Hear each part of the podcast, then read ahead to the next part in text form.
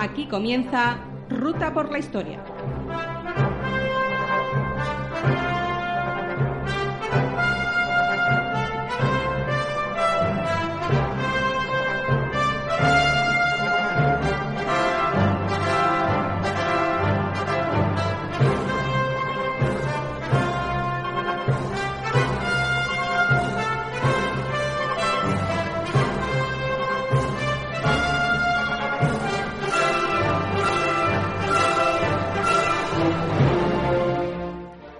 Buenas tardes y bienvenidos a un nuevo programa de Ruta por la Historia, a través de Transporte New Radio, la red de streaming destinada al mundo del transporte multimodal. Para los que no nos conozcan, somos un programa destinado a la historia y a las curiosidades históricas. Soy José Luis Bermejo y junto a mí tengo un excelente equipo con el que vamos a intentar que paséis un rato divertido. Además, conozcáis datos e historias que no han sido explicadas del todo y además que recorramos juntos ya lo que parece, lo que parece la parte final de, del confinamiento que hemos estado sufriendo por culpa de este maldito virus. Por este mismo tema, lógicamente, no tengo al gran Tony a mi lado, aunque voy anunciando que en breve, en breve, si todo sigue bien y todo sigue de acuerdo a lo que tiene que seguir en nuestra comunidad, en la Comunidad de Madrid, pues todo parece indicar que la vuelta de Tony está más, más que inminente. Eso sí, el equipo de, de, Ruta por la Historia, mis compañeros, mis amigos, nunca me van a permitir estar solo. Y hoy tenemos al otro lado, al otro lado del teléfono, a nuestro hombre en la ciudad imperial, Juan Carlos Moraleda. Buenas tardes, Juan Carlos. José Luis, muy buenas tardes a ti y a todos los oyentes. Aquí hablamos desde la ciudad imperial eh, en la fase 2, como Madrid. ¿eh? Uh -huh. eh, estamos todavía en fase 2. Mm, bueno, pues adaptándonos a esta normalidad y en primer lugar pues mandar un fuerte abrazo virtual a todos los oyentes porque mi última aparición fue creo que recordar el 25 de marzo ¿no? en, con ocasión de la revolución de Asturias de octubre del, del 34 ¿no? y ha llovido ha llovido mucho ¿no? ha llovido en sentido literal en sentido metafórico y yo lo que en primer lugar deseo fervientemente es que todos nuestros oyentes hayan pasado de la mejor forma posible. Si alguno de ellos ha tenido una pérdida de un ser querido, desde aquí le mando mi más sentido pésame. Eh, a mí se me ha hecho ese tiempo como si hubiera sido una especie de, de, de ¿cómo decirte? Eh, parece que ha pasado un siglo. Sí. El tiempo se ha detenido, pero han sido tres meses, o dos meses y medio, prácticamente casi tres, que realmente como si el tiempo se hubiera detenido y, se me hace lejanísimo en el tiempo la última vez que tuve ocasión de intervenir en directo en Ruta por la Historia. Y pues como siempre te digo, no es una enorme satisfacción y orgullo que parece que todo vuelve a la normalidad, ni nueva ni vieja, a la normalidad que no admite de epítetos. Y que sobre todo vuelva este programa a recobrar su esencia, a recobrar a todos sus componentes.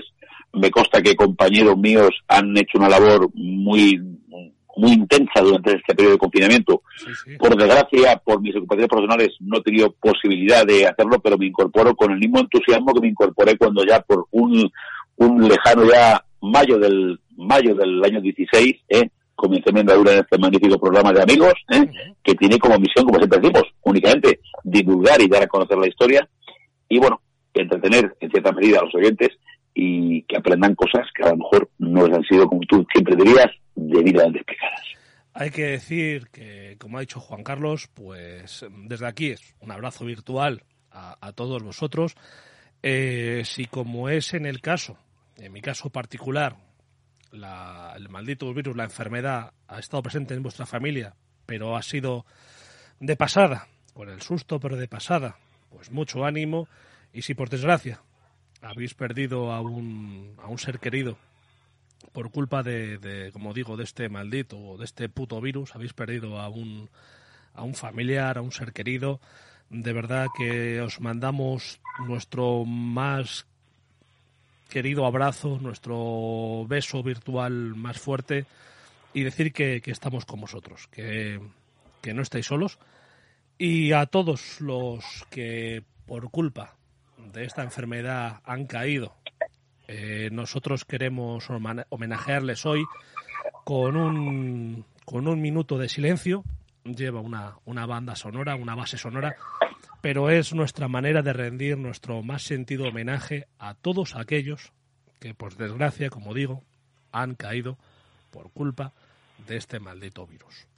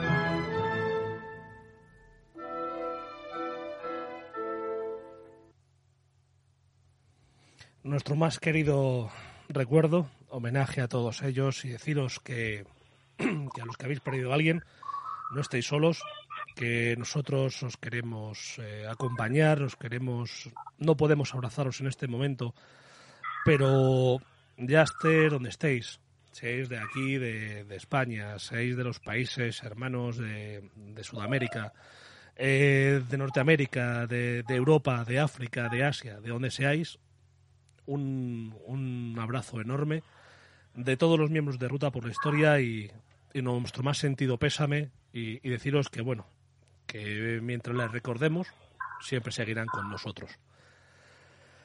Bien. José Luis, si me, si me, permites, voy, a ser muy breve. Eh, quiero traer la colación que hace escasamente muy pocos días en la calle Pantería de Toledo, mm, con ocasión del Día de las Fuerzas Armadas, se ha rendido un sentido homenaje a los caídos por España. Con ocasión de, este acto que ha sido celebrado en penumbra, sin público, sin autoridades, sin la tropa, con apenas 20 militares en el patio de armas de la infantería, se ha rendido un sentido homenaje y espero que no se me quiebre la voz ¿eh? Por todos los caídos por España, y no solamente los militares, que ha hecho un sentido homenaje a los acordes del himno nacional, a los sanitarios, a nuestros mayores, aquellos que tuvieron unas tremendas privaciones y que se nos han ido en condiciones de una dureza extrema sin que sus familiares los hayan podido despedir, sin que hayan podido tener la calidez de la mano del hijo de la hija que se despide de sus padres, de los miembros de las fuerzas y cuerpos de seguridad del Estado, de la unidad militar de emergencias, de nuestra venerada y querida Guardia Civil, de nuestra Policía Nacional, de nuestros ejércitos que tanto han luchado y se han dejado la piel, la sangre y el sudor y mucho de la vida por combatir esta Madrid. Por todos ellos, honor y gloria. Siempre honor y gloria. Deciros que, a ver cómo continúo yo ahora después de esto, que nos podéis seguir, como siempre digo, en las redes sociales, nos podéis seguir en, Twitter, en Facebook, que hicimos un comunicado en el que, si bien eh, hablábamos de las diferencias que mantenemos debido a, a la censura que esta, que esta empresa, que esta red social está haciendo con las entradas que hemos hecho simplemente de, de, historia de la Segunda Guerra Mundial, si hablábamos de líderes de la Wehrmacht o de líderes del Partido Nacional Socialista, directamente sin entrar a valorar si eran programas históricos, eran de apología directamente, que lógicamente no eran de apología, lógicamente nos los han vetado. Y, y bueno, a pesar de eso, pues para mantener con vosotros una, una relación más fluida, pues hemos decidido volver, a pesar que, como digo, de esa diferencia que tenemos con, con Facebook. Así que tanto en Facebook como en, en Twitter, si nos buscáis por, por, Ruta por la Historia, ahí estaremos. También os podéis dejar comentarios en el canal de iVoox de la emisora, en nuestro eh, en Transporte en Radio, en el nuestro propio, en el de Ruta por la Historia, y deciros, una vez más, os animo a que si os gustan las miniaturas militares, eh, en nuestro Twitter eh, y en nuestro Instagram eh, vais a encontrar un enlace a, a, una colección que ha sacado Planeta de Agostini, en el que si utilizáis eh, un código de promoción, que es nuestro, que es el de promo ruta, que lo encontraréis también en ese Twitter, que está enlazado en nuestro Twitter, en nuestro, nuestro primer Twitter que aparece, usáis usando ese código, el de promo ruta, podréis eh, tener de regalo un, un, Jeep Willys y, y un diorama de un, de un de un camión alemán, también de la Segunda Guerra Mundial, todo eso tenéis que hacerlo antes del 10 de septiembre. Yo he de decir que he recibido eh, un par de, de, de, estos coches, de estos vehículos, y de verdad que están muy chulos, están muy bien hechos. Y si os gustan las, las miniaturas militares y no tenéis eh, las habilidades o la paciencia que tiene gente como nuestro querido Félix Lancho, que hace unas maquetas que son brutales, pues si no tenéis esa habilidad y esa, ese don de hacer maquetas, pues de verdad que si os gustan, pues están muy bien y, y os animo a, a, que os hagáis con ella. Ya digo, también es una manera de, de, pues de ayudar al programa, ¿no? Repito, es una colección de Planeta Agostini, eh, os tenéis el enlace, la URL en nuestro, en nuestro Twitter y usando el código de promoción promo ruta tendréis acceso a, pues a una serie de regalos que si no lo usáis, pues no lo tendréis. Y bien, pues dicho todo esto, ahora sí, arrancamos motores y despegamos.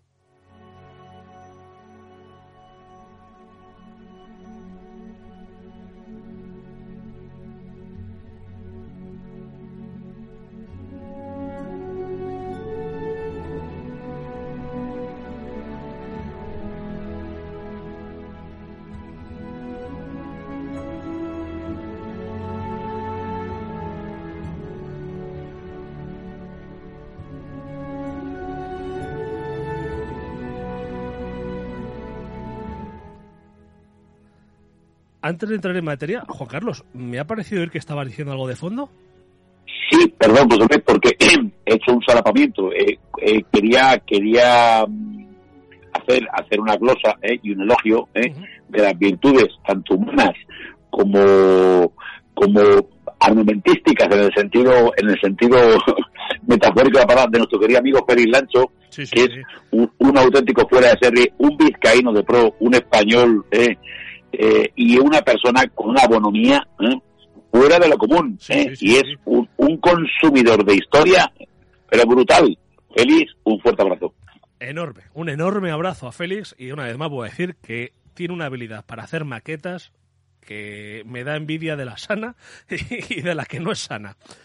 es un fuera de serie Un fuera de serie. Bien, hoy, ahora sí, vamos a entrar en materia y hoy Juan Carlos y yo vamos a, a dar un poco la espalda, vamos a, abandonar un poco esta saga que estamos haciendo de historia de, España, que comenzó allá, comenzamos a, a, principios del siglo XVIII y que ya estamos en plena Segunda República. Como decía Juan Carlos, el último programa que hicimos fue de, de la Revolución de Asturias, ahí lo dejamos, y hoy vamos a volver a, a nuestros orígenes.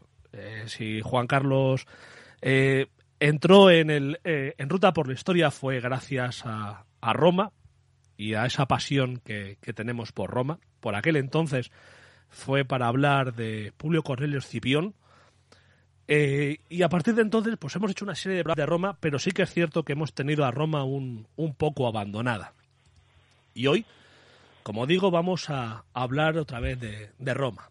Y vamos a hablar de Marco Aurelio. Con Marco Aurelio, heredero de Trajano y Adriano, y último gran emperador de la dinastía hispánica de los Antoninos, parecía cumplirse aquel ideal de Platón que auguraba la felicidad de los ciudadanos y de los pueblos cuando los reyes fueran filósofos. Estoico por naturaleza, Marco Aurelio aceptaba la realidad como un dictado natural al que hay que someterse. Para él lo importante era que cada ciudadano fuera porquero, fuera carnicero o fuera emperador, se entregase a su tarea con la mente limpia y el ánimo dispuesto. Por eso, desde pequeño, admitió sin queja lo que el destino fue acumulando sobre sus robustos hombros. Hoy sí, como estamos viendo, vamos a hablar de, de Marco Aurelio, uno de los emperadores buenos y uno de los emperadores de origen hispánico. Juan Carlos, cuando quieras, todo tuyo. Pues muy buenas tardes a todos los oyentes y como decían en Roma, tempus fuit, Tempus el fuit. tiempo, el tiempo vuela. Efectivamente, hacemos un alto en el camino en nuestra historia por España, que ya se avecina poco tiempo, para volver a donde iniciamos, ¿no? Como decían los latinos, rebus sic stantibus. Vamos a hablar posiblemente hoy de uno de los mejores emperadores y de los emperadores con mayúsculas de la historia de Roma, no solamente por su mm, por su carácter, no solamente por su formación, no solamente por su sentido del Estado, sino por su sentido del deber, del deber. Marco Aurelio mm, es el emperador que culmina, hace el epílogo a la dinastía antonina, se marca dentro de los llamados cinco buenos emperadores. Mm. Recordemos Nerva, Trajano, Adriano, Antonino Pío y Marco Aurelio. Mm. Palabras mayores. Con él se pone el colofón a la dinastía antonina, que se inició con Nerva. Y con él culmina, culmina eh, la sucesión de eh, reinados de corte adoptivo para transformarlos en reinados de corte hereditario, es decir, prácticamente todos sus sucesores fueron elegidos no por ser hijo o hija de, sino por haber sido adoptado en razón de sus cualidades personales. Como decía en Roma, intuitu persona, es decir, en función de lo que se consideraba que era lo mejor para Roma en cada momento determinado, con independencia de la eh, del vínculo consanguíneo que estuviera con tu con su sucesor o con tu predecesor. Bueno, pues dicho esto, mmm, calentamos los motores y entramos en escena. Marco Aurelio mmm, nace en Roma un 26 de abril del año 1214 ¿eh?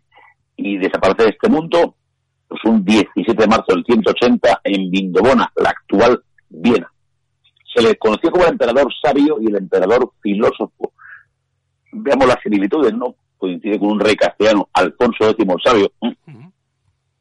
Y coincide porque era un emperador culto que vivía por y para el pueblo de una forma no populista, sino de una forma realmente proactiva para conseguir lo mejor para Roma en un periodo convulso que le tocó gobernar durante, los, durante sus 19 años de manoto imperial, 17 estuvieron plagados de conflictos bélicos y otros conflictos que ahora mismo nos van a sonar como muy coetáneos, como muy contemporáneos, Ujú. como fueron unas plagas y unas epidemias que vamos a, a relatar en breve. Bueno, si tomo la, la- la acción. Marco Aurelio nace, como hemos dicho, en Roma, pero Marco Aurelio se llamó así. Y, y traemos un poco al gran Augusto, Octavio Augusto, que tampoco nació bajo este nombre. Y ya vemos que desde su nacimiento la variación de los nombres de los emperadores romanos sufría, eh, bueno, sufría, sufría mm, mutaciones o sufría cambios en función de sus circunstancias personales. Marco Aurelio nace con el nombre de Marco Anio Catilio Severo. Era el único heredero varón del matrimonio formado por Marco Anio Vero, nombre que heredará más adelante, y Domicia Lucila. Tenía una sola hermana, conocía, se llamaba Ania Cornificia Faustina, su linaje, su ascendencia, tenía, digamos, un doble vínculo. Por un lado, por parte materna pertenecía a una de las familias más reputadas de Roma, esas que pertenecían, como digo yo, a la, a la propia esencia de los, que yo digo, pata negra romanos, ¿no? Sí. Los patres conscripti, ¿eh? que eran los padres del senador romano por parte de su madre, ¿no? Pero por parte de su padre, por parte de su padre, procedía de Hispania. Eh, el padre eh, había nacido en Ucubi, el actual espejo, en lo que era antiguamente la Bética, en Córdoba, y había tenido cargos, digamos, intermedios en el curso un romano, había eh, entrado en el Senado romano, había sido pretor y Marco Aurelio se quedó huérfano de padre cuando tenía apenas tres años, de forma que pasó a depender de la educación tanto de su madre como de su abuelo, que tenía un nombre similar, Marco Anio Vero. Quédense con este nombre de Marco Anio Vero, porque eh, la palabra vero, en latín, verus, significa verdadero, honesto, va a ser un epíteto que se va a conjugar, a conjugar, ¿eh? junto con mm, otros personajes que vamos a ir introduciendo en la escena poco a poco, y sobre todo lo que va a, ejemplificar es el carácter de honestidad que presidía el mandato, el gobierno y la carrera política de Marco Aurelio. Como decimos, Marco Aurelio eh, tuvo una infancia complicada, era huérfano de su padre con apenas tres años, con lo cual es cuidado por su madre y por su abuelo. Eh, ¿Cuáles eran los méritos de Marco Aurelio para haber llegado al, estrellato, digamos, del, a, la, cúspide del, del, Imperio Romano? Bueno, como en Roma, eh, como en la vida contemporánea, eh, el tener padrinos siempre, obviamente, trae una serie de ventajas. Eh, si buscamos un poco sus ancestros, veremos que su tía abuela paterna era, Vivia Sabina, que era la mujer de Adriano. Recordemos que en tiempo de Trajano, la persona que subió y alzó al poder a Adriano fue la mujer de Trajano. Y Rupilia Faustina, que era la abuela paterna de Marco Aurelio, y Vivia Sabina, la mujer de Adriano, eran hermanastras porque eran hijas de Matilda la mayor, que era sobrina de Trajano, que como todos sabemos no tuvo ningún tipo de, descendencia. Bueno, pues cuando se produce el momento álgido de quién va a ser el futuro sucesor de Adriano, Adriano se encuentra ante una encrucijada. Y Adriano, siguiendo la costumbre de la dinastía antonina de nombrar herederos por vía adoptiva y no por vía hereditaria, designa como heredero a Lucio Cellonio Cómodo, que tampoco se le conocía así, sino que se le conocía comúnmente con el nombre de Lucio Aelio César. ¿Qué sucede? Que este señor fallece, entonces se trastocan todos los planes, de forma que en el momento en que fallece Lucio a Helio César, Adriano articula una jugada per saltum, una, una doble jugada. Designa como heredero del imperio a Antonino Pío, con la condición, sine qua non, de que debía adoptar y por tanto nombrar de facto su sucesor hereditario a Marco Aurelio, pero tampoco postergó al hijo del fallecido Lucio Cellonio Cómodo, que se llama Lucio Cellonio Cómodo y que luego se conoció como Lucio Vero. De forma que Adriano articula su sucesión, digamos, con miras de futuro, o con proyección.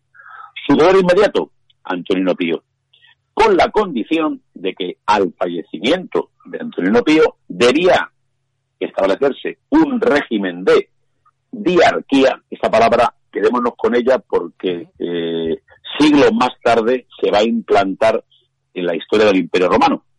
De forma que cuando Antonio Pío eh, dejara de estar en el, al, mundo del imperio, debía designar a dos cosucesores. Uno era Marco Aurelio y otro era Lucio Vero. Bueno, pues mm, eh, Antonino cumple su palabra y cuando sube al poder, designa formalmente como coherederos y sucesores futuros a la púrpura imperial a Marco Aurelio, que tenía en aquel tiempo 17 años escaso de edad, y a Lucio Vero, que era un poco más mayor que Marco Aurelio. Mmm, cuando Antonino Pío eh, se despide de este mundo, Marco Aurelio accede conjuntamente al poder, al trono, junto con Lucio Verón, de forma que se produce la primera situación en la cual nos encontramos, nos encontramos con un gobierno conjunto por parte de dos emperadores que ejercían como augustos. Aquí al oyente vamos a tener que hacer la primera precisión. Eh, cuando el imperio, el imperio romano mmm, avanzaba, mmm, vamos a ver que se producen unas sucesiones, digamos, en dos rangos.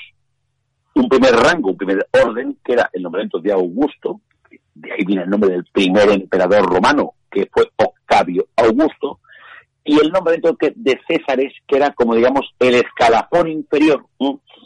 al acceso inmediato. A la consecución del título de Augusto. Bueno, pues digamos, en este segundo plano se quedan Marco Aurelio y Lucio Vero hasta el fallecimiento de Antonino Pío. Bueno, Marco Aurelio mmm, destacó desde muy pequeñito, desde muy jovencito, de hecho llamó la atención de Adriano con apenas, con apenas seis años, porque mmm, intuían él, veían algo en él, veía unas cualidades que no eran mmm, casi ni normales de un niño de su edad, hasta el punto que con ocho años promueve su ingreso en el orden de en, en, la orden de, caballeros. No solamente esto, sino que Adriano, a Antonino Pío, que fue su sucesor, le pone las mejores manos posibles. Recordemos cuando Alejandro, el grande Alejandro Magno, fue formado por alguien tan insignificante como Aristóteles, ¿no? Insignificante. bueno, pues al frente de, a, como preceptor, como tutor, como la persona de confianza, como que, que, quien debía formarle, ¿no?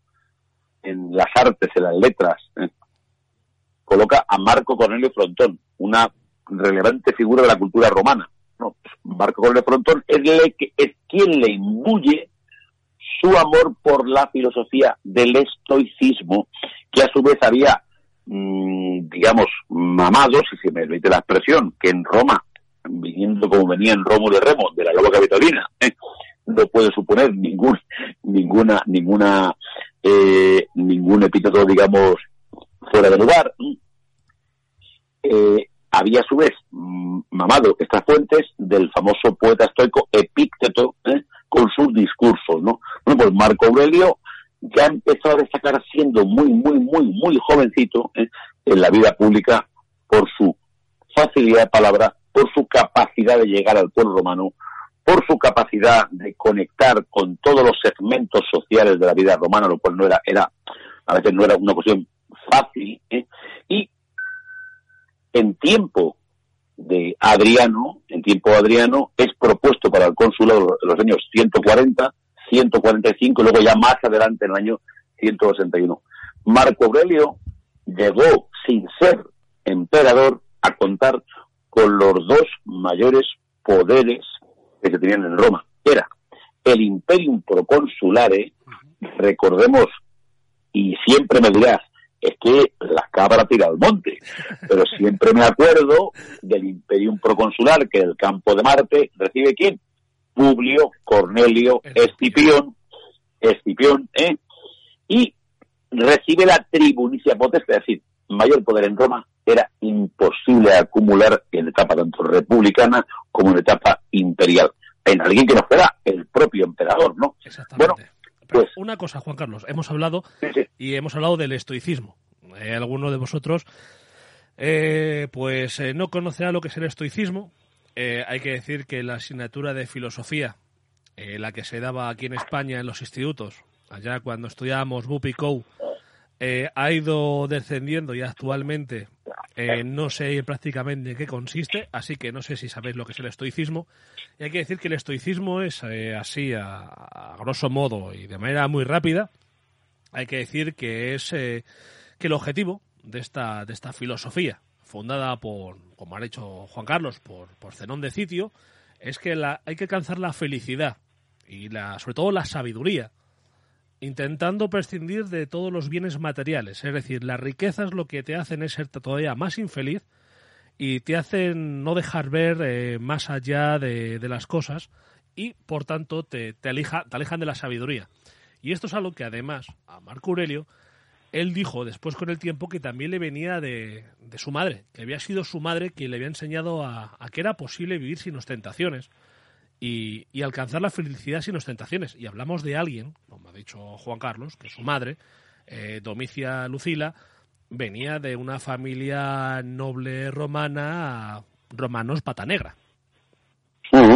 O sea que hay que ver que la filosofía que, promovía alguien que venía de una familia acomodada, de una buena familia romana, de alguien que, como vemos, eh, desde muy joven ya estaba ligado como, como futuro heredero al imperio, si no de manera directa, porque habían, eh, había un heredero anterior, ya se había planteado la sucesión a segundo salto, o sea, eso ya es eh, dejar las cosas atadas y bien atadas, se, se, buscó y se pensó en alguien que realmente, y en contra de lo que podía parecer y podemos pensar de muchos gobernantes, no le interesaba la riqueza, porque consideraba que con la riqueza no se consideraba, no se conseguía ni la sabiduría ni sobre todo la felicidad. Con Marco Aurelio se hace, se hace la frase, perdón, perdón por la interrupción, eh, con Marco Aurelio se hace eh, muy patente la frase de que el saber no ocupa lugar. Exactamente, y lo que decía y el sentimiento de Platón, la frase de Platón, de que cuando los filósofos, eh, los reyes fueran filósofos, que decía yo al principio, será lo mejor para los pueblos. Pues sobre todo si ese, si ese dirigente, ese político, ese líder, ese emperador es un estoico mejor todavía, porque de principio no te va a robar, o eso parece. Eso parece, eso parece. Eh, eh, la verdad que Marco Aurelio creo que pasó por la historia de Roma como un gobernante absolutamente limpio, con las manos limpias, eh, con el corazón intacto y con su conciencia, bueno, ¿cómo decirte? Mm, de forma indeleble, de una conducta intachable. Es decir, efectivamente, es que moral y ética se conectaban en Marco Aurelio de forma que eh, ha sido utilizado y paseado por muchísimos gobernantes del mundo contemporáneo.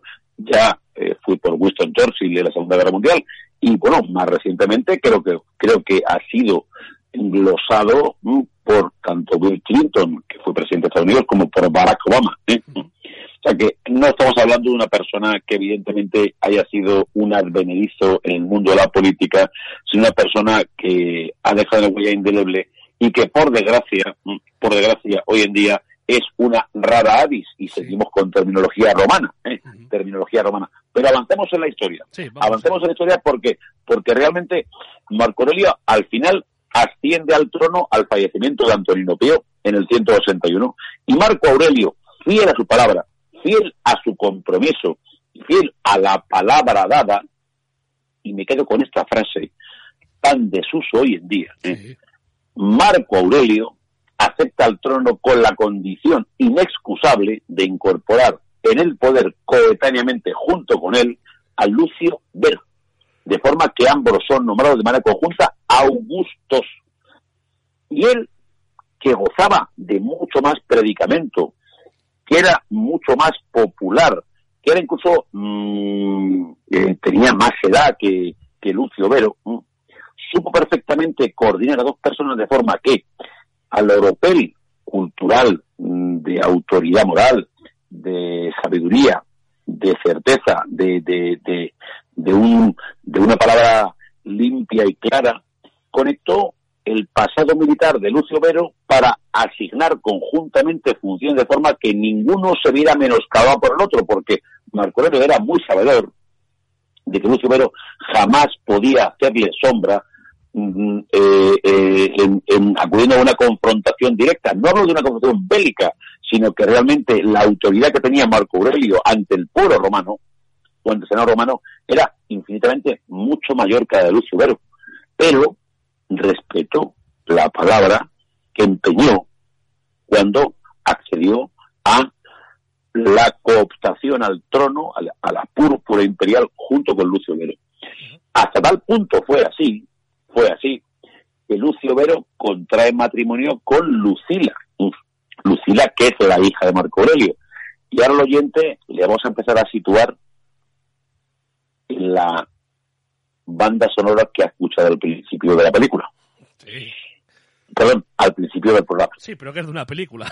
que es de una película, se llama, es una gran película, se llama Gladiator. Mm. Si recuerda el oyente, eh, mm, recuerda a un Marco Aurelio interpretado por Richard Harris, ¿eh? Eh, a un emperador joven se llama Cómodo, que lo interpreta el papel Joaquin Phoenix, ¿eh? y a una, la hermana de Cómodo, que es Lucila. Lucila, que si no me, falla la memoria, la Connie Nielsen, que es una actriz australiana, me parece. Bueno, Lucila era la mujer de Lucio Bell. Y si avanzamos en la película, vamos a ver que aparece un niño pequeñito que se llama Lucio. Bueno, ahora veremos después qué papel juega con Cómodo cuando son codesignados siguiendo la, el mismo modus operandi que utilizó Antonino Pío, los dos, y qué rol quería que Cómodo tuviera, que era evidentemente deshacerse de Lucio Velo, de su, de su cooptante al poder. Bueno, como decía, avancemos porque realmente mm, hablar de Cómodo es empañar la figura de Marco Aurelio, que, aunque otro problema de historia, que yo lo respeto, ¿eh? mm, han juntado eh, de forma simultánea, ¿no? O han tratado simultáneamente, me parece correcto, a Marco Aurelio y Cómodo, yo creo sinceramente es un desaire tremendo Marco Aurelio juntarle con un personaje tan infausto, tan, tan neurótico y tan sociópata como fue Cómodo en su momento. Bueno, eh, Marco Aurelio toma el poder y ya se encuentra con el primer frente bélico que debe perseguir todo su reinado, todo, todo su mandato imperial. El primer enemigo, de, enemigo que surge al frente, como siempre, que es el imperio parto. El impartia, que siempre fue el dolor de muelas que tuvo Roma durante toda su historia.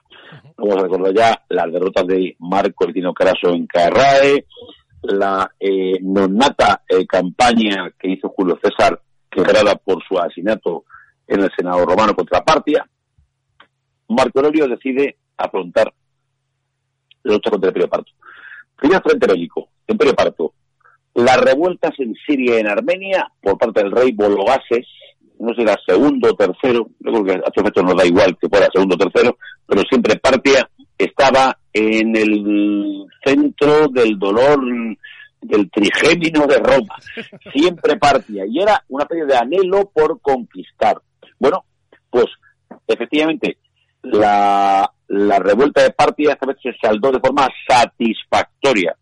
Eh, Roma prácticamente reconquistó los territorios de Siria y Armenia, doblegó al rey Bologaces y puso bajo su yugo, bajo el yugo del águila, ¿eh?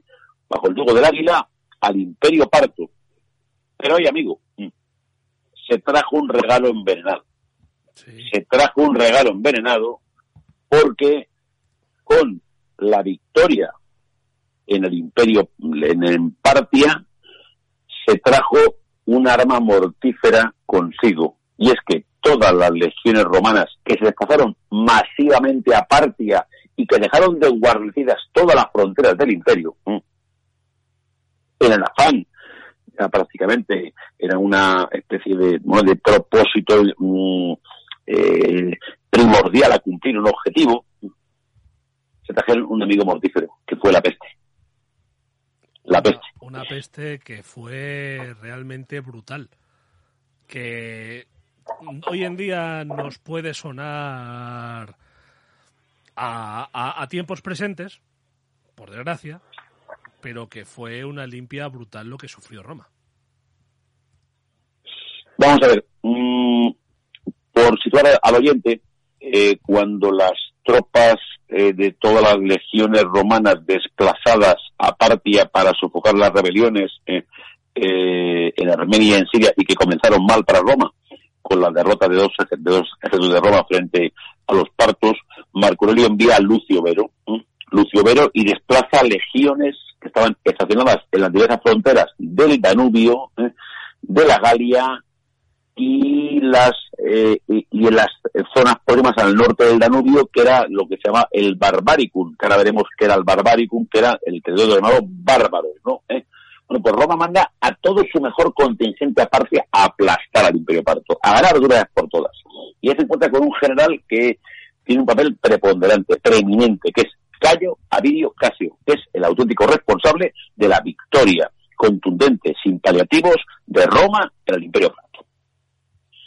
Fíjese, el oyente con este nombre, Cayo Avidio Casio, porque va a tener un sueño de fortuna que se va a disipar años más adelante cuando le llega una noticia equívoca, una fake news, como dirían ahora, ¿no? No fue, no fue, no fue verificada, no fue verificada y le costó mm, algo más que un catarro. ¿eh?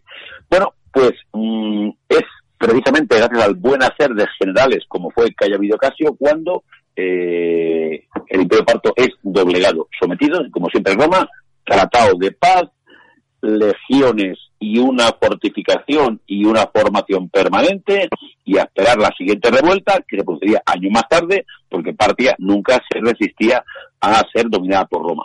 Bueno, pues la vuelta del ejército fue consigo una plaga y esa plaga tuvo dos componentes. Primero, el componente devastador que supuso y el oyente puede pensar, ¿le vamos a decir Marco Aurelio? No, es que por desgracia Marco Aurelio tuvo que gobernar con una epidemia, con una pandemia, ¿eh?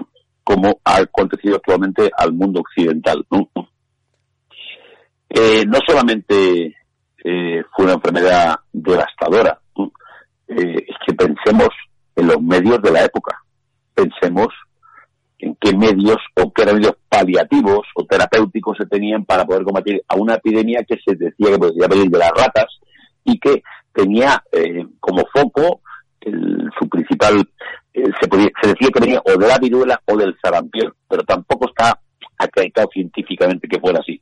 bueno, hay un libro escrito por un historiador, que es Kyle Harper, que se llama El fatal destino de Roma. Es del año pasado, del 2019. Y cuenta la historia, eh, habla. Es, también es un poco, pues supongo que también es toda la leyenda de cómo surgió. Y hablaba de, pues eso, de un legionario romano, a las órdenes del que decías tú antes, de Cayo Avidio Casio, que dice que, ordenó que, que, la ciudad de Tigris eh, fuera, fuera arrasada. Y un legionario se topó ante un santuario dedicado al dios Apolo, donde se encontró un cofre cerrado. El legionario, pues en busca de las joyas, del tesoro, del botín, lo abrió, y en ese momento, y es cuando digo que aquí surge el mito, la leyenda, un vapor se extendió por todo por toda la zona donde él estaba, él lo respiró y él se convirtió en lo que sería el paciente cero. El paciente cero que lo fue extendiendo por, por, por todo el ejército y que llegó a, a, Roma. Llegó a Roma en el 166. Y aquí es donde también destaca la figura de, de un médico cuyo nombre ha pasado en la historia como sinónimo también de médico, que es Galeno, que era el testigo de excepción de los hechos. Cierto. Y según Galeno, al principio, las fiebres y los vómitos provocados por la pandemia fueron tomados como algo, algo natural. Pero a estos síntomas pronto se sumaron otros más preocupantes, como una tos combinada con la expectoración de oscuras costras procedentes de úlceras en la garganta, o los negros arpullidos que envolvían a las víctimas según avanzaba la enfermedad. Galeno intentó curar a los enfermos recurriendo a, pues, a los medios que había por entonces, que era pues, la leche del ganado de las montañas e incluso algo tan remoto como la orina de los niños. Pero claro, ningún remedio era, era útil. Los romanos, hay que decir que los romanos morían por millares. Y, y de verdad que lo que hoy en día estamos pensando, que, estamos viviendo nosotros como algo nuevo, por aquel entonces es algo que, como vemos, lo hemos repetido, lo hemos sufrido ahora, es algo que, que surgió por aquel entonces. Gracias a los estudios de Harper, quitando esta teoría, se sabe que la enfermedad surgió espontáneamente en África y penetró en Europa por el Mar Rojo. ¿Vale? Pues es el momento de la crucijada de, ese comercio precariamente global desarrollado por los romanos, además, esa zona eh, de gran influencia romana. Y que esto haría que finalmente llegase a Roma. ¿Qué realmente, qué fue realmente esa enfermedad? Pues esa enfermedad puede ser, como decía Juan Carlos, la viruela. Podría ser hasta algo parecido al ébola. Fuera lo que fuera esta enfermedad, se puede decir que arrosó a Roma, que por desgracia siempre ha quedado eh, ligada de alguna manera a, a Marco Aurelio, pero claro, es como se relaciona, por ejemplo, la, gripe de, de, la Primera Guerra Mundial con, con, España, que se llama la gripe española, sin que España tenga la culpa ninguna de esa gripe, ni España fuera el foco, ni España fuera el país con más muertos, sino simplemente porque España, como no estaba en la guerra, se pudo permitir hablar de ello en los medios de comunicación. Pues en este caso, eh, la, la, gripe ha quedado relacionado a Marco Aurelio como si Marco Aurelio fuera el culpable de la gripe. Y simplemente es que al pobre hombre le tocó gobernar coincidiendo con, con esta desgracia, con esta pandemia. No, pero fíjate, José Luis, piensas en una cosa importante. Es decir, eh, Marco Aurelio eh, con su llegada al imperio, tuvo que manejar la mayor expansión territorial que tuvo en la historia del imperio romano que, que alcanzó la cúspide con Trajano. Cierto. Con Trajano. A partir del momento, a partir de Trajano, ¿eh? ya los sucesivos emperadores tuvieron que hacer maniobras de contención y de defensa de los territorios conquistados, le hace Germania o le hace Britania eh, Marco Aurelio tuvo, por desgracia, el honor de que la plaga eh, conocida como la peste ¿m? fue conocida con el sobrenombre de plaga antonina. ¿m? La plaga antonina que llevó el nombre de la dinastía con la cual él, digamos, ponía un gran epílogo, ¿no? Uh -huh. Inclusive se llamó la plaga de Galeno. Pero fíjate que curioso, Galeno, que se le suele asociar con, eh, con el sinónimo de médico, Galeno no solamente resistió a esta peste, sino que es que Galeno resistió y cambió de dinastía, porque Galeno llegó a ser médico de la corte imperial con Cómodo y llegó incluso a la dinastía de los Severos, cierto, con Septimio cierto. Severo. Septimio Severo, ¿no? Bueno, Dion Casio, que se puede apuntar con una fuente muy autorizada, sí. eh, nos llegó a decir que llegó a ver en Roma, en Roma, Roma, hablamos de la Roma de, de del corazón, el Pomerio en Roma, ¿no? Dos mil muertes diarias y se estima que perecieron millones de personas durante esta época. Eh, bueno, afortunadamente han pasado muchos siglos y evidentemente esperemos que esa situación, por desgracia en España hemos tenido un, un fallecimiento masivo de personas, ¿eh? No 27.000, 98.000, no. más, más de 40.000 con toda seguridad pero efectivamente no podemos comparar los medios de entonces con los medios de, de, ahora. Lo que sí es cierto es que Marco Aurelio salía del Palacio Imperial, salía a visitar enfermos, salía a estar con ellos, salía a darles el último aliento, salía a incluso decir que poderes curativos, obviamente no podemos darle ningún, ningún tipo de verosimilitud a esa afirmación, ¿no? pero fue un gobernante cercano, fue un gobernante que sin necesidad se expuso, ojo, y no fue gratuitamente, porque Lucio Vero, su cooptante en el poder, fallece en el año 169 y Marco Aurelio fallecerá más adelante, que ahora relataremos, en el 180, no víctima de ningún asesinato de cómodo como nuestra maravillosa película Gladiator ha querido poner de relieve, ¿no? Sino víctima de la plaga, de la peste víctima de la peste, víctima de la peste. Pero bueno, no debíamos la atención del oyente, no debíamos la atención del oyente. Con Partia acababa el capítulo de Frente Bélico. No, Partia fue un episodio no, no menor, no menor, porque realmente los auténticos frentes de batalla que va a librar Marco Aurelio durante estos 17 años consecutivos de guerras van a ser en tres lugares. Van a ser quédense con estos nombres y con estos lugares.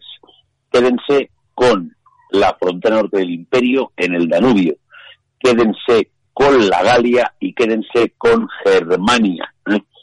Y más allá de los limes germanicus y danubianus, quédense con una palabra, el barbaricum, que es un concepto jurídico obviamente inconcreto, inespecífico, que es todos los territorios que se extendían más allá de donde Roma ponía sus fronteras. Todo lo que se excedía de aquellas fronteras era los bárbaros. Y la palabra bárbaro, que ha sido, digamos, trivializada, significaba un poco eh, el sinónimo de extranjero. Todo aquel que no se sometía al imperio romano era un bárbaro y ese bárbaro era un extranjero y por tanto, lógicamente, ni sometía a la jurisdicción romana ni respondía al poder de Roma e incluso se tomaba la, digamos, la facultad de discutirle a Roma el poder sobre territorios que eran de Roma por conquista bélica y que los bárbaros le pusieron a Roma en un momento muy, muy, muy dificultoso que yo podría incluso traer un paralelismo cuando Aníbal, el mítico general cartaginés, se sitúa a las puertas de Roma, recordemos Aníbal a portas, en el imperio, en, la antigua República Romana, y Aníbal tiene el poder de asestar un golpe definitivo, un golpe mortífero a la República Romana, y no es bueno, pues no llegaron las, no llegaron tan, tan cerca como Aníbal, pero no anduvieron lejos. No anduvieron lejos. Con esto, José Luis, entramos de lleno en los tres frentes bélicos más importantes que se pueden conocer con el nombre, con el calificativo de las llamadas guerras marcomanas de Marco Aurelio. Y la primera cuestión que hay que decir es que el nombre de marcomano no viene por eh, analogía o por reminiscencia con el nombre de Marco Aurelio.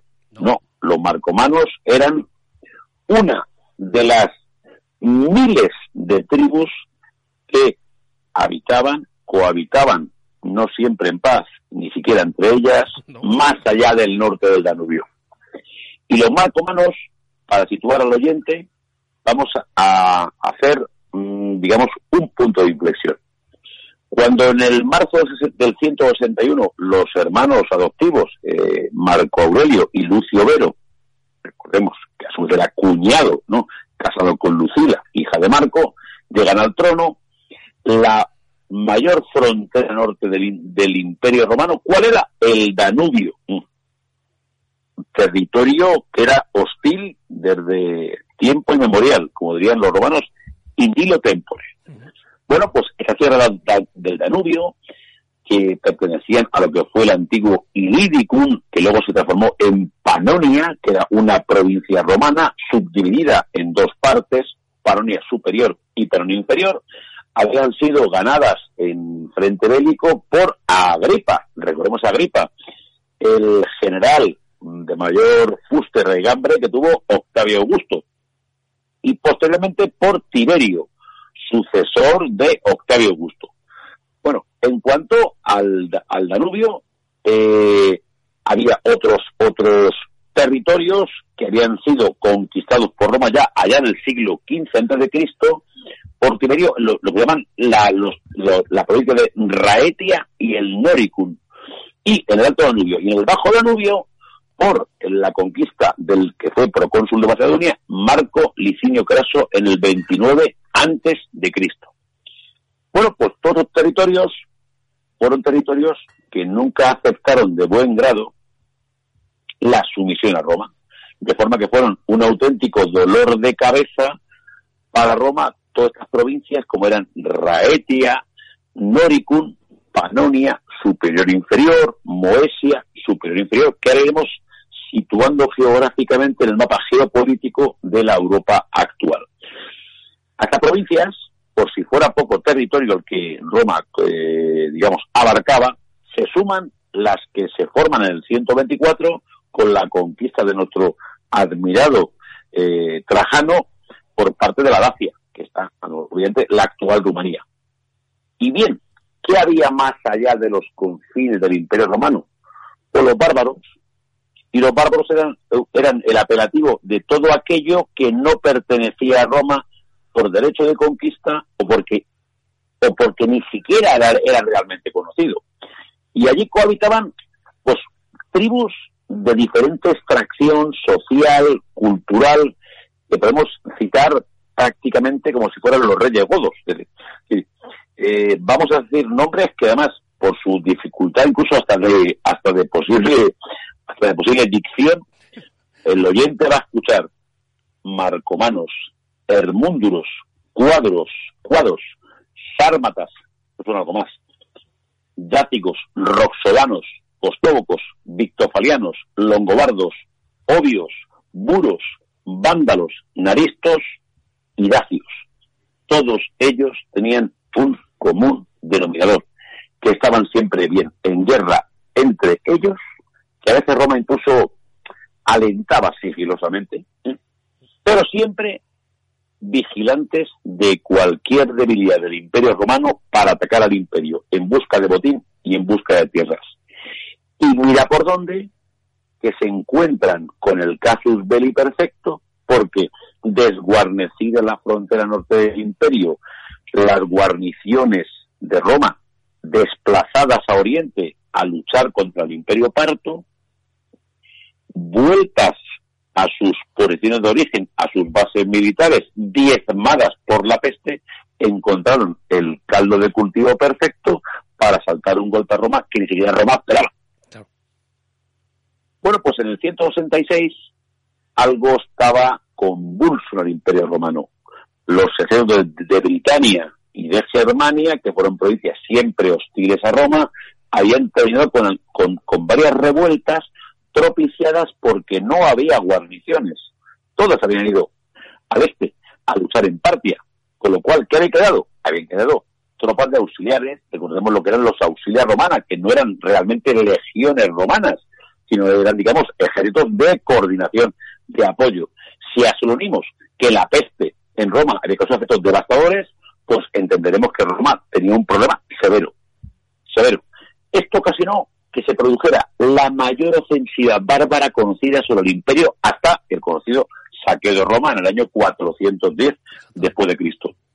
De forma que toda la frontera norte del imperio se veía afectada en sus 173 kilómetros de extensión, que no es cosa menor, que no es cosa menor. Eh, el cine nos trae recuerdos fantásticos, ¿no?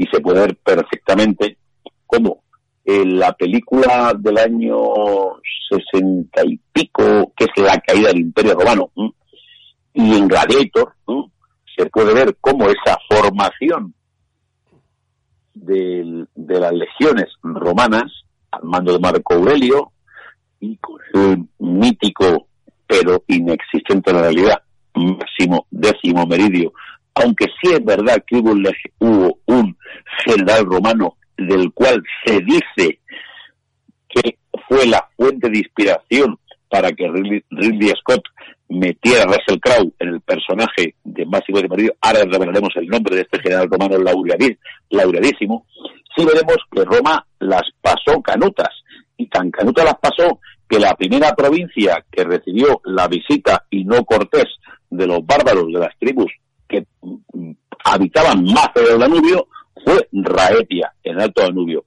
En el 186, las tribus germanas de Marcomanos, de Cuados y de Victopaliano atacaron las bases que había en Alemania y al norte del Danubio y llegaron a poner en un peligro manifiesto la actual Augsburgo en Alemania, que se llamaba en Roma Augusta Vindelicorum.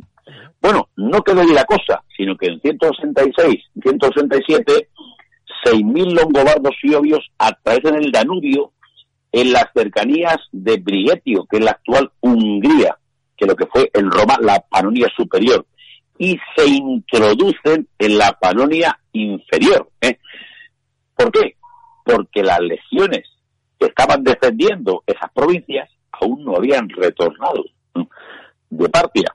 Y cuando retornaron, retornaron prácticamente pues, a una cuarta parte de su contingente de legionarios arrasada y diezmada por la peste. Bueno, pues estamos hablando de, bárbaros, estamos hablando de victofalianos, de cuadros, de tribus heterogéneas, pero todas tienen un común denominador. Todos eran germanos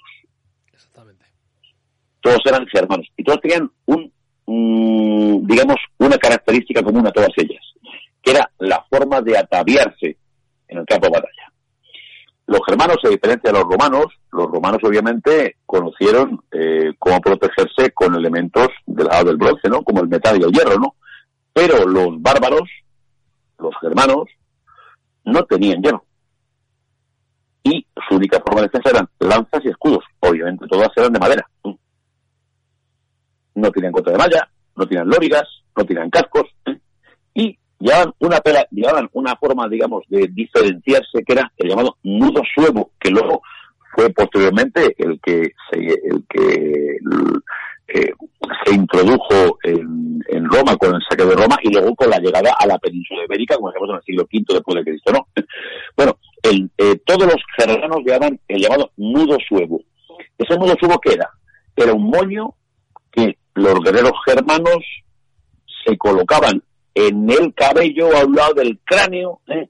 de forma que, primero, se protegían que esos pelos y es, esas melenas larguísimas les impidieran, lógicamente, eh, poder visibilizar al enemigo en el campo de batalla y, en segundo lugar, adoptar, digamos, una forma, una forma de eh, identificarse como un ejército que, aunque era muy heterogéneo, era muy diverso, digamos, combatía con un fin común, que era debilitar a Roma y intentar acabar con el imperio romano.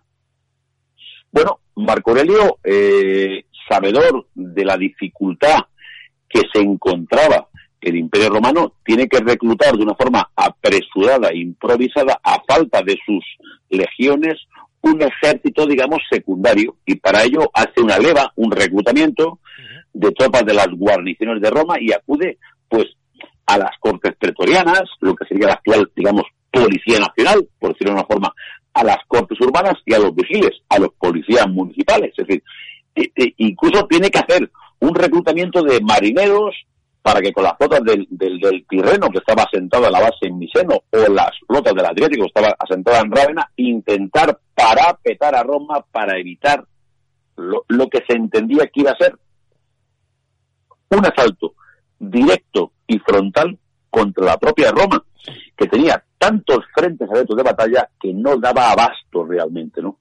Bueno, este 167 fue mm, para Roma funesto. Se saquea el Nóricon entero, se ataca el Danubio central, se atacan eh, lugares estratégicos como eran las minas de oro que había en Rumanía, en la Dacia, que eran una fuente importantísima de riqueza para Roma. Mm, atacan los campamentos de Carlutum, en, el, atacan la, la, la, el, el, destacamento de la décima Gémina en Vidomona, en Viena, ¿eh?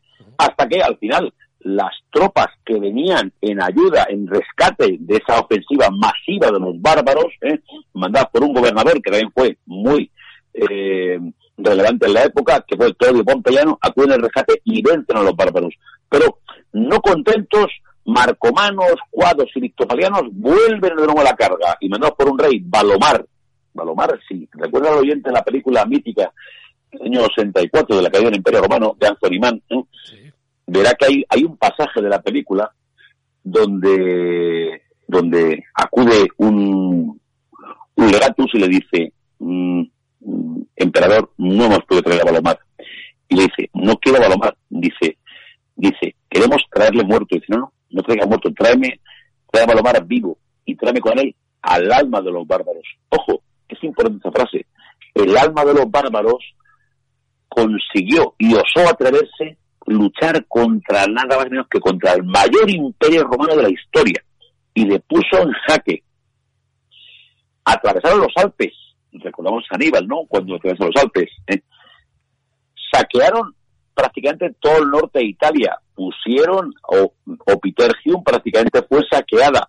Aquileia estuvo contra las cuerdas, no pudieron tomarla, no pudieron tomarla. Al final, lógicamente, Marco Aurelio, ya rehaciéndose con las legiones que habían sido improvisadas, que habían sido reclutadas de una forma apresurada, con las legiones que estaban volviendo todavía de Partia, recordemos que solo un año antes habían concluido y venían como venían, logró con sus ejércitos que venían de la pared superior contener el avance y hacer retroceder a los bárbaros en los Alpes.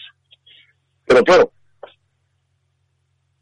la solución mmm, no iba a ser fácil. Y aquí se produce la primera caída, la primera caída en acto bélico. Lucio Vero muere a principios del año 169. Lucio Vero muere. Ya Roma eh, se encontraba en una situación mm, de cambio de poder. Antes hemos dicho que Roma ganó en Partia. Cuando Roma va a celebrar eh, la victoria en Partia, acuden Lucio Vero, que fue artífice de esa victoria, obviamente Marco Aurelio, y ya acuden dos personas que en aquel momento todavía no tenían una representación en primera escena, que eran Cómodo, hijo de Marco Aurelio, y Lucio Vero, hijo. Si recordamos la película Gladiator, vamos a ver que hay un momento de la película donde Cómodo se acerca eh, a un niño pequeño, un niño pequeño con melenita, que es el hijo de su hermana Lucila.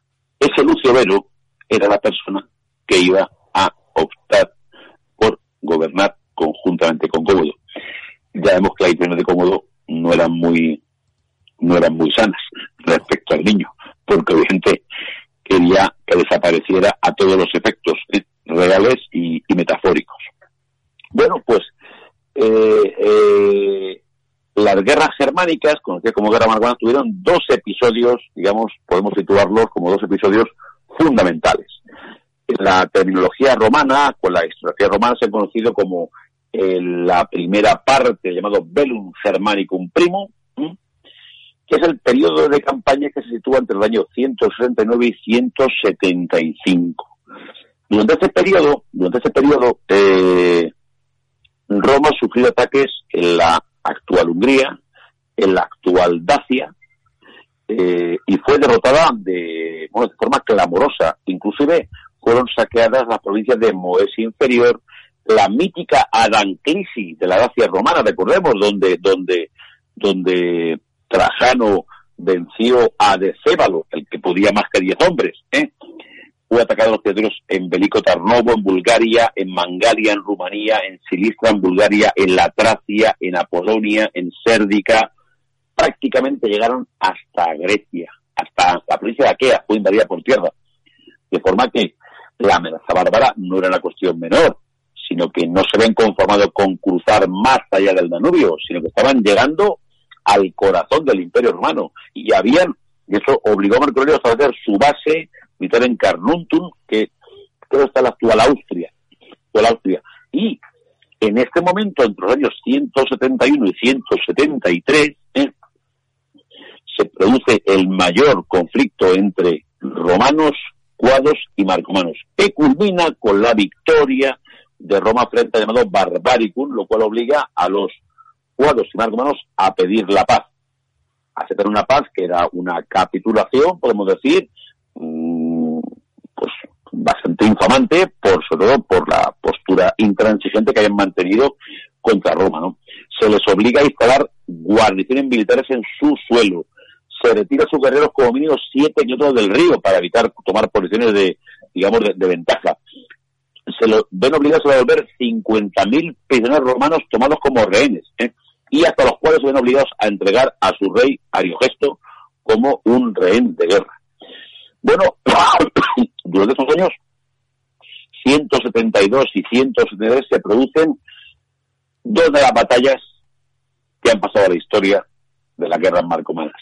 La primera es la llamada batalla, batalla del río Granúa, ¿eh? en la actual Hron, Eslovaquia, que es la que se conoce como la batalla del milagro de la lluvia, del milagro de la lluvia. Y aquí quedémonos con un nombre, con un nombre mm, que aparece en escena, que era uno de los eh, oficiales romanos que tuvo el peso de toda la ofensiva contra cuatro romanos, que fue Marco Valerio Maximiano. De él se dice que sirvió de inspiración a Ridley Scott para crear la figura cinematográfica de Marco décimo Meridio, Marco, no, perdón, Máximo décimo Meridio, que tan brillantemente encarna Russell Crowe la película Gladiator. Bien. Batalla del milagro de la lluvia. ¿qué pasó?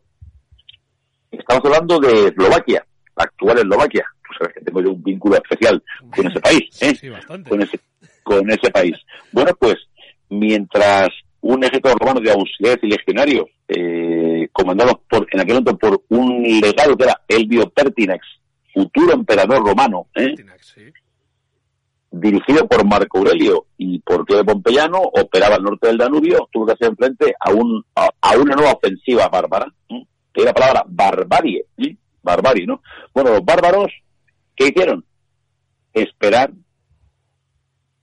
que el hambre, que la sed y que la falta de suministros y vituallas hiciera rendirse a los romanos por inanición. Bueno, cuenta la leyenda, cuentan dos tipos de leyendas que luego fue sustituida por una tercera, que Marco Aurelio imploró a Júpiter y, y al invocar a los dioses comenzó a llover de forma estruendosa sobre el territorio de forma que los, romanos se pudieron satisfacer su sed bebiendo del agua de la lluvia.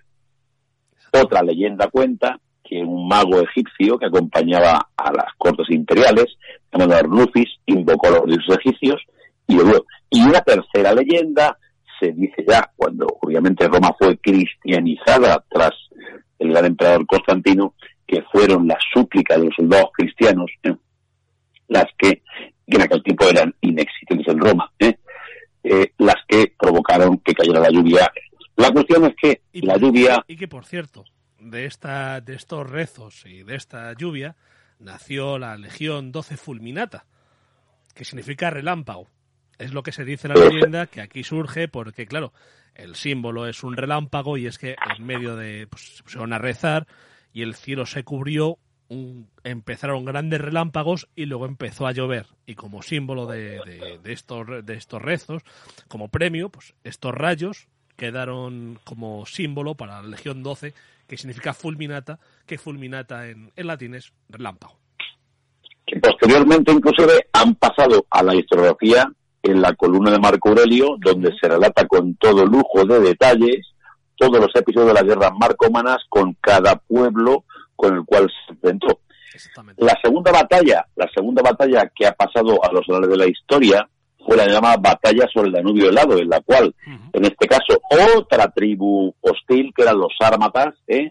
Eh, se instalaron en la, bueno, era Sirmium, que era la actual, la actual Serbia, digamos, ¿no?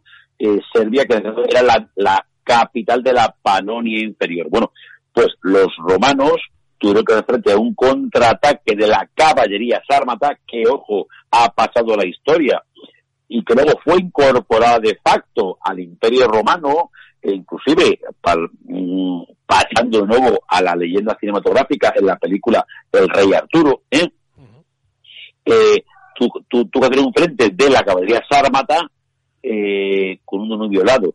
Yo imagino cómo serían los romanos con esas caligae, con esas lóricas que se clavan en el hielo, cómo pudieron lógicamente victoriosos de, de una situación prácticamente in extremis, ¿no?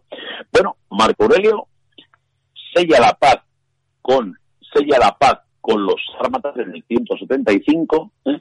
pero no había paz para este hombre, porque justo en ese año se produce una revuelta en las provincias del este ya pacificadas y precisamente por parte de alguien que era uno de su de confianza, Avidio Casio, al cual le suministran una información que era aparentemente falsa y le dicen que había que había fallecido Marco Aurelio en el frente de la batalla. Los generales romanos, muy al uso, a modo pronunciamiento, nombran prácticamente imperator a Avidio Casio hasta que llega la contrainformación, otra fake news, y le dicen que ha muerto. Donde dice, digo, di- digo, Diego, todas las tropas que le habían apoyado se rebelan contra él y lo ejecutan. Bueno, pues es en ese momento cuando ya se aplaza la revuelta de Avidio Casio, cuando Roma incorpora dos nuevas provincias, Marcomania y Sarmatia. Podemos identificarlas como Marcomania, la actual Bohemia en la República Checa, y Sarmatia, en la actual Hungría. De nuevo, se firman tratados de paz, hay devolución de prisioneros, retirada de los grandes ríos para evitar avituallamientos y entrega de los ahora 8.000 jinetes sármatas, que son la élite de la caballería como fueron los, los numidas en la batalla de Zama con nuestro querido Julio Gonero Cipión, ¿eh?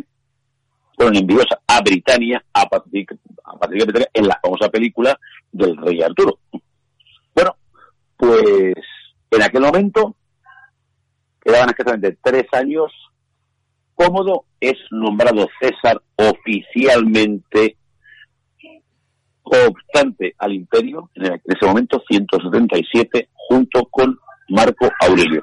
Y que lleva a la segunda parte de las guerras marcomanas y el epílogo de las mismas, que se sustancia entre la segunda mitad del 175 y el 177, será oficialmente capituladas todas las tropas germánicas. Avidio es asesinado, en noviembre del 176 se celebra la ceremonia del triunfo sobre los germanos y los sármatas. Eh, cómodo en nombre de Augusto, junto con Lucio Melo y asociado al poder.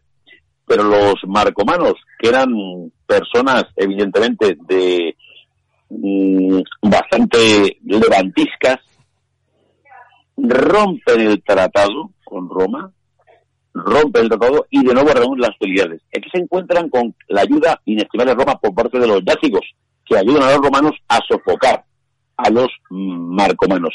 Ya en el 178, Marco Aurelio, acompañado de Cómodo, en Carnutum, donde se cree que está grabada la famosa batalla donde Máximo Décimo Meridio, Máximo Décimo Meridio eh, aparece al comienzo de la película Gladiator, se cree que es en Carnutum, donde se produce la derrota de los contingentes bárbaros por parte de las legiones romanas, de forma que pacificada por completo la región, Roma se traslada, eh, perdón, sí, Roma traslada la capital a Vindobona, la actual Viena, mm. donde le quedaba un último episodio, que era la guerra contra los Hermunduros. Bien, en el 179, finalmente, son pacificadas Noricum, Raetia, se instalan campamentos en los territorios de bárbaros, que eran Eslovaquia, República Checa, Rumanía, Hungría, y finalmente, y finalmente, en el marzo del 180, Marco Aurelio fallece. Y fallece en Vindo Buenavieja, pero no fallece por la peste. No, no, no, pero hay que decir, quiero decir una cosa antes. No, quería decir una cosa antes. Hemos hablado de la columna de Marco Aurelio, una columna que cuando pase todo esto, pues si podéis viajar a Roma, eh, la podéis visitar. La encontraréis, si no recuerdo mal, está en la plaza, ahí, se me ha ido del Campeonato eh, exactamente. Y no es, hoy en día, no es como fue en su momento. Eh, fue mandada a restaurar eh, por el Papa Sixto V, ya, ya en el siglo XVI, por lógicamente el paso del tiempo y el abandono que sufrieron muchas, muchas construcciones de, la época imperial romana, pero en ella podemos ver como en, lo que es el, el, friso de la columna podemos ver todo lo que son estas guerras marcomanas. Hoy en día, arriba en lo alto, pues es que de abajo, si no, no nos fijamos mucho, no nos daremos cuenta, hay una estatua. Pero hoy en día es la estatua de San Pablo, que la mandó colocar ahí el Papa Sixto V. En su momento estaba la estatua de Marco Aurelio, pero esa estatua, esa estatua desapareció. Ya pues no existe, no, no sabemos dónde está ni qué pasó con ella. Es una auténtica obra de arte, pasa lo mismo con la columna trajana, y nos cuenta pues eh, lo que serían en este caso las, las guerras marcomanas de, de, Marco Aurelio. De verdad que si alguna vez, cuando pase todo esto, podéis eh, viajar a Roma, no dejéis de visitarlo. Sé que tiene muchísimas cosas que ver Roma, que en Roma eh, si estás un año seguramente te dejes algo por ver, porque entres en la iglesia que entres, vayas a la plaza a la que vayas, siempre va a haber algo que ver y siempre te dejarás algo por ver. Pero de verdad que merece mucho la pena y fijaos en ese detalle que arriba en lo alto veréis que hay un, santo cuando en su momento tendría que haber, pues tendría que estar una estatua de Marco Aurelio, estatua que como digo se ha perdido para siempre y no sabemos eh, cuál ha sido ni su destino ni cuál ha sido eh, vamos, ¿qué pasó con ella? No se sabe si desapareció, si se pero, si se mató, no sabe. Pero, fíjate, pero fíjate eh, dos, dos, dos matices. La primera, cuando Marguerite fallece, sus cenizas son llevadas al mausoleo de Adriano. el mausoleo de Adriano es el actual castillo de Sant'Angelo, en Roma. Permanecieron allí hasta el saqueo de Roma en el 410 después de Cristo. Y es cierto que una estatua de Marco Aurelio mmm, perduró en el tiempo porque cuando Roma se convierte al cristianismo en etapa del emperador Constantino el Grande, para el cual reservamos un programa cuando proceda, cuando proceda eh, la zona de, Marco Aurelio, la que está a la plaza del Campidoglio, en la colina, en la colina capitolina, le representa como un gobernante sin armas, a modo de pacificador. Y eso fue lo que les hizo a los eh, ocupantes de Roma creer equivocadamente que él, en vez de ser Marco Aurelio, era Constantino el Grande. Y por eso no demolieron, porque en aquel momento se hacía demoler todas las estatuas de emperadores romanos para fundidas para hacer iglesias cristianas. ¿eh? La vieja costumbre de hacer deshacer el pasado anteriormente. ¿eh? Bueno, pues eh, pasó por alto y se creyó erróneamente que era Constantino y por eso la estatua perduró. De hecho, hago una pequeña corrección, la, la estatua, el original se encuentra de la estatua de, Marco Aurelio actualmente dentro del Museo Capitolino. Y en la Plaza del Campidoglio se conserva una réplica, una copia, una copia. De la estatua inclusive, exacto, de la de la, de, la ecuestre. Inclusive la figura de Marco Aurelio que es muy venerada por los romanos, cuando en el año, creo que fue en el año 1188 o por ahí se hizo el cambio de la estatua, eh, fue sacada prácticamente en procesión y laureada por los romanos, hasta el punto de que en una de las monedas de euros de, la República de Italia, efectivamente, figura la efigie de Marco Aurelio. Es que, a ver, hay que tener en cuenta que es uno de sus grandes eh, sus grandes emperadores y es uno de, de los grandes personajes de su historia. Eh, Juan Carlos, yo creo que hoy no hacemos corte, yo creo que ya seguimos del tirón, ¿no? Yo creo que Marco Aurelio eh, prácticamente hemos diseñado y toda su vida, toda su trayectoria y prácticamente nos queda hablar de su legado. Que yo, creo que casi mejor, por digo, que no sé si merece la pena hacer un corte o, o tirar del tirón, o sea, hacerlo todo del tirón. Sí, sí, yo creo que yo, sí, prácticamente ya, que digamos, estamos en el epílogo final. De, yo creo que ya no merece la pena hacer corte y casi lo mejor es hablar de, de, su figura, ya no tanto de su figura política, sino su figura intelectual. Sí, sí, yo, yo, yo pienso que sí, porque realmente a Marco Aurelio, lógicamente, hemos explicado toda su vida, toda su trayectoria, todos sus episodios bélicos, toda, eh, digamos, su huella, todo su legado, y ahora queda únicamente por dejar aquello que el, tiempo no puede borrar, que son sus pensamientos, ¿no? Sus pensamientos. Y su obra maestra, que es las meditaciones. Sí, esto, las meditaciones de, Marco Aurelio se dice que han inspirado a numerosos gobernantes, tanto las de la edad contemporánea como incluso de la edad media. Eh, Marco Aurelio mm, se dice que la obra Meditaciones representa un culto al gobierno perfecto, ¿no? A esa, esa felicidad en forma de felicidad de tus gobernados por tus gobernantes, ¿no? Marco Aurelio dejó mm, como huellas indelebles en su historia, en lugar, la virtud, en segundo lugar, la moral, en tercer lugar, la ética, y en cuarto lugar, sobre todo, eh, un pensamiento muy precario de la vida.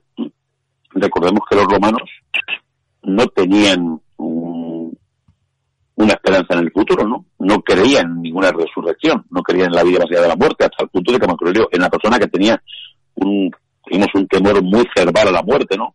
Y de hecho él pensaba que todo era efímero, que todo era circunstancial, que todo era un momento y que cuando desaparecías, y dejó frases tan bonitas como como estas, ¿no? La vida del hombre es una simple duración, un punto en el tiempo, su contenido una corriente de distancia, la composición del cuerpo propensa a la descomposición, el alma un vórtice, la fortuna incalculable y la fama incierta. Las cosas del cuerpo son como un río, las cosas del alma como un sonido de vapor. La vida es una guerra y la fama después de la muerte solo olvido. Todo lo exigente se desintegra y todo lo creado por la naturaleza está destinado a morir la duración de la vida de cada uno es irrelevante. Un paso para ver el enorme abismo de tiempo detrás de ti y antes de, y antes de ti en otro infinito por venir. Los deseos conducen a la permanente preocupación y excepción, ya que todo lo que se desea de este mundo es miserable y corrupto. Bueno, pues son reflexiones y son sobre todo eh, profundas ideas respecto a lo relevante de la vida, respecto a los valores. Hay otra frase de él que dice, pues hemos nacido para colaborar, al igual que los pies, las manos, los párpados, las hileras de dientes, superiores e inferiores. Obrar, pues, como adversarios los unos de los otros, es contrario a la propia naturaleza. Es, es, que escoger las meditaciones de, de Marco Aurelio eh, no está mal. Hay otra frase que dice que lo que no es útil para la colmena no es útil para la abeja. Qué gran frase. Qué gran frase. O sea, son frases eh, que, cuidado. No, pero sobre todo lo que te indica es la grandeza y la altura de miras que tenía un gobernante como Marco Aurelio, que por desgracia en los tiempos contemporáneos ¿eh? no podemos encontrar un Marco Aurelio que pudiera venir a, gobernar mm, países eh, con una clara evidencia, con una sensación de, bienestar común y no bienestar particular, sobre todo con unas miras colectivas. Por eso miras colectivas. lo de la colmena. Lo que no es bueno para la colmena no es bueno para la abeja. Viene a decir que lo que no es bueno para un país no es bueno para el ciudadano. Efectivamente. Efectivamente. Marco Aurelio fíjate, solo hizo una cosa mal, a mi juicio. Cómodo. Que es romper y quebrar la designación adoptiva para nombrar como heredero a su hijo a su hijo consanguíneo, que era cómodo, ¿no? que obviamente siempre poniendo en tela de juicio que cualquier eh, mm, lectura entre líneas de la historia de Roma hay que tomarla con algún matiz, ¿no? Eh, como lo ha pasado la historia como uno de los gobernantes más neuróticos, más sanguinarios, más sociópatas, ¿eh? más ególatras, ¿eh? más despiadados y con menos escrúpulos de la historia de Roma, hasta el punto de que con Cómodo se puso fin a la Pax Romana, aquella que había imperado desde el tiempo de Octavio Augusto. Curioso, curioso que, una decisión post-mortem, una decisión tomada con antelación, quizá no encontró, quizá la película Gladiator nos ha introducido una equivocación histórica porque nunca estuvo en las quinielas sucesorias Máximo de Meridio, nunca, nunca estuvo. Es, un bonito sueño de fortuna que nos introduce el autor. Ay, por cierto, y por cierto, acabamos de Marco Aurelio. Marco Aurelio fue glosado de una forma magistral por un actor con mayúsculas que se llama Sir Anthony Hopkins, en la película El silencio de los corderos, ¿eh? cuando narra las cuando narra los pensamientos de Marco Aurelio como se encuentra recluido en la cárcel. Cierto.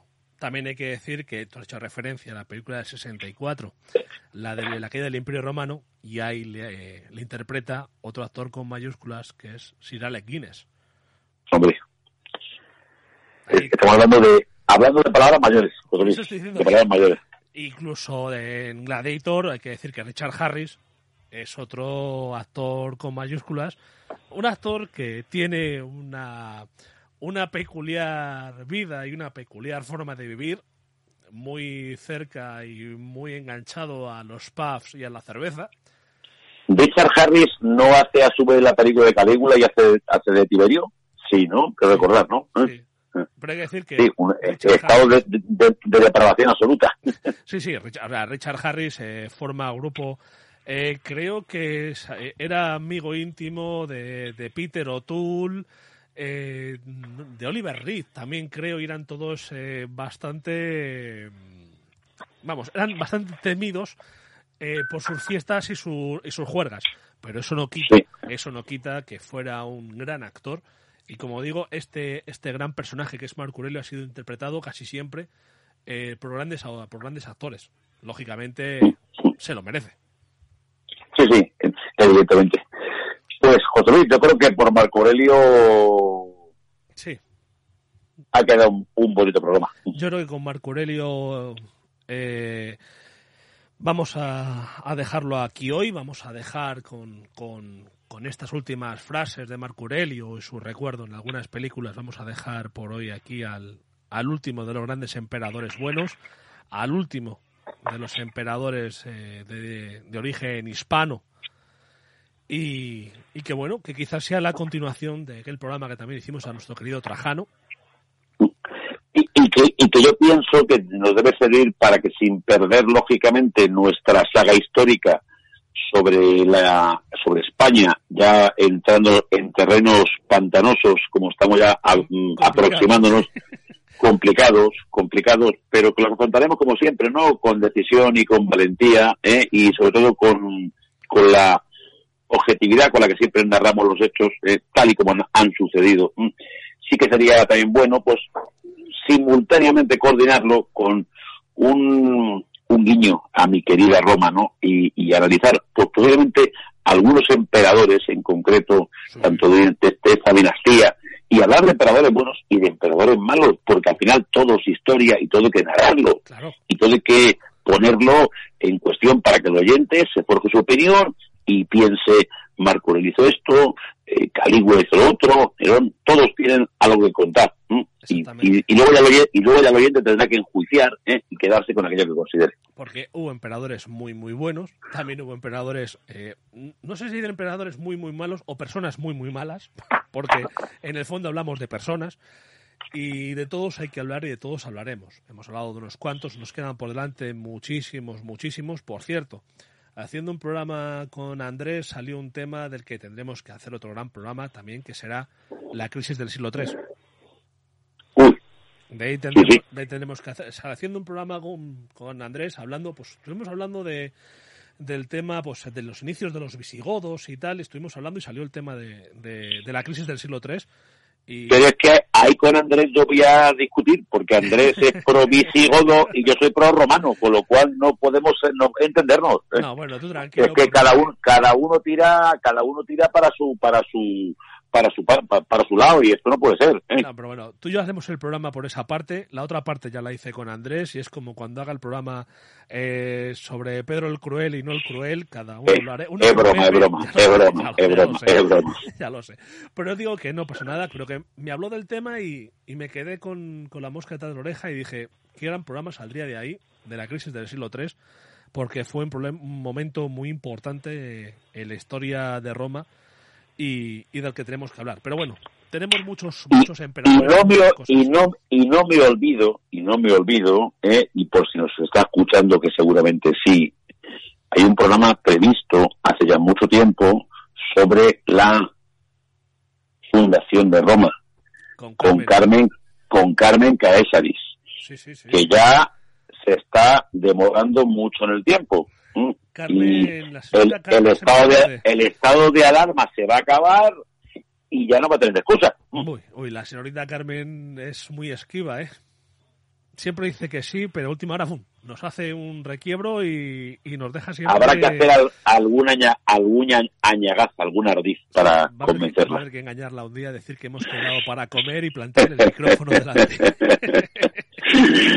por supuesto, José Luis, por supuesto. Pues nada, Juan Carlos, vamos a dejarlo por aquí por hoy. Como siempre, muchísimas, muchísimas gracias eh, por tu tiempo, que sé que eh, eres de los que tienen de los que tiene poco. Sabes que yo también ando bastante apurado últimamente.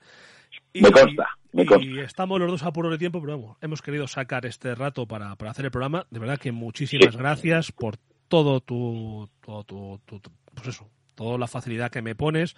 Muchas gracias y a, tu mujer por, por ocuparse y permitir que secuestre a un, a un pater de familia eh, bastante, pues, como digo, entre semana bastante ajetreado de trabajo y los fines de semana para que llegue este que habla de historia y lo secuestre eh, cerca de dos horas. Bueno, para mí es un secuestro consentido y un placer. Y para mí, como digo siempre, ha sido un muy gratificante volver a, escuchar la musiquilla ruta por la historia. eh, y, y, hombre, eh, como esa eh, ese mm, regustillo que tenía de volver a escuchar la sintonía, volver a estar en directo y volver a estar, eh, bueno, pues en lo que nos gusta, lo que nos une, lo que nos vincula, ¿no? Y lo que en definitiva, digamos, es nuestro propósito, ¿no? Es hablar historia, difundir historia, divulgar historia y que cada uno se haga el juicio de valor que considere. José Luis, muchísimas gracias por todo. Muchas gracias a ti, Juan Carlos, y, y vamos a ir preparando más programas cuando tengamos tiempo ambos. Por supuesto, por supuesto, por supuesto. José Luis, un fuerte abrazo. Un abrazo, Juan Carlos. A ti, a todos los oyentes. Igualmente, a Juan Carlos, hasta luego. Hasta luego. Bien. Ah, ya nos vamos a ir yendo. Vuelvo a decir otra vez que muchísimas gracias a Juan Carlos por, por el trabajo está haciendo y por el trabajo que, que lleva a cabo extra para poder hacer estos programas. Deciros que la vuelta de Tony está cada vez más cerca, porque la vuelta a la normalidad también está más cerca. Y a pesar de esa vuelta a la normalidad, de verdad, seguir alertas, no bajéis la guardia, que el bicho siga ahí y en cualquier momento nos puede volver a, a, a joder. Iba a decir otra cosa, pero directamente nos puede volver a joder. Y bueno, deciros como siempre que nos podéis seguir en las redes sociales, nos podéis seguir en Evox, en Twitter, Facebook, en Instagram. Deciros otra vez que podéis, eh, si os gustan, las miniaturas militares, los vehículos militares. Eh, Planeta de Agostini, Altaya, eh, ha sacado una, una colección de vehículos militares de la Segunda Guerra Mundial. Podéis encontrar mucha más información en nuestras redes sociales. Allí encontraréis, pues eso, un enlace a donde podéis comprarlo y un código de promoción, promorruta, en el que conseguiréis unos regalos especiales que el resto de la gente no tendrá si lo hacéis antes del mes de septiembre. Y bien, dicho todo esto, como siempre, sed buenos y hasta el próximo programa.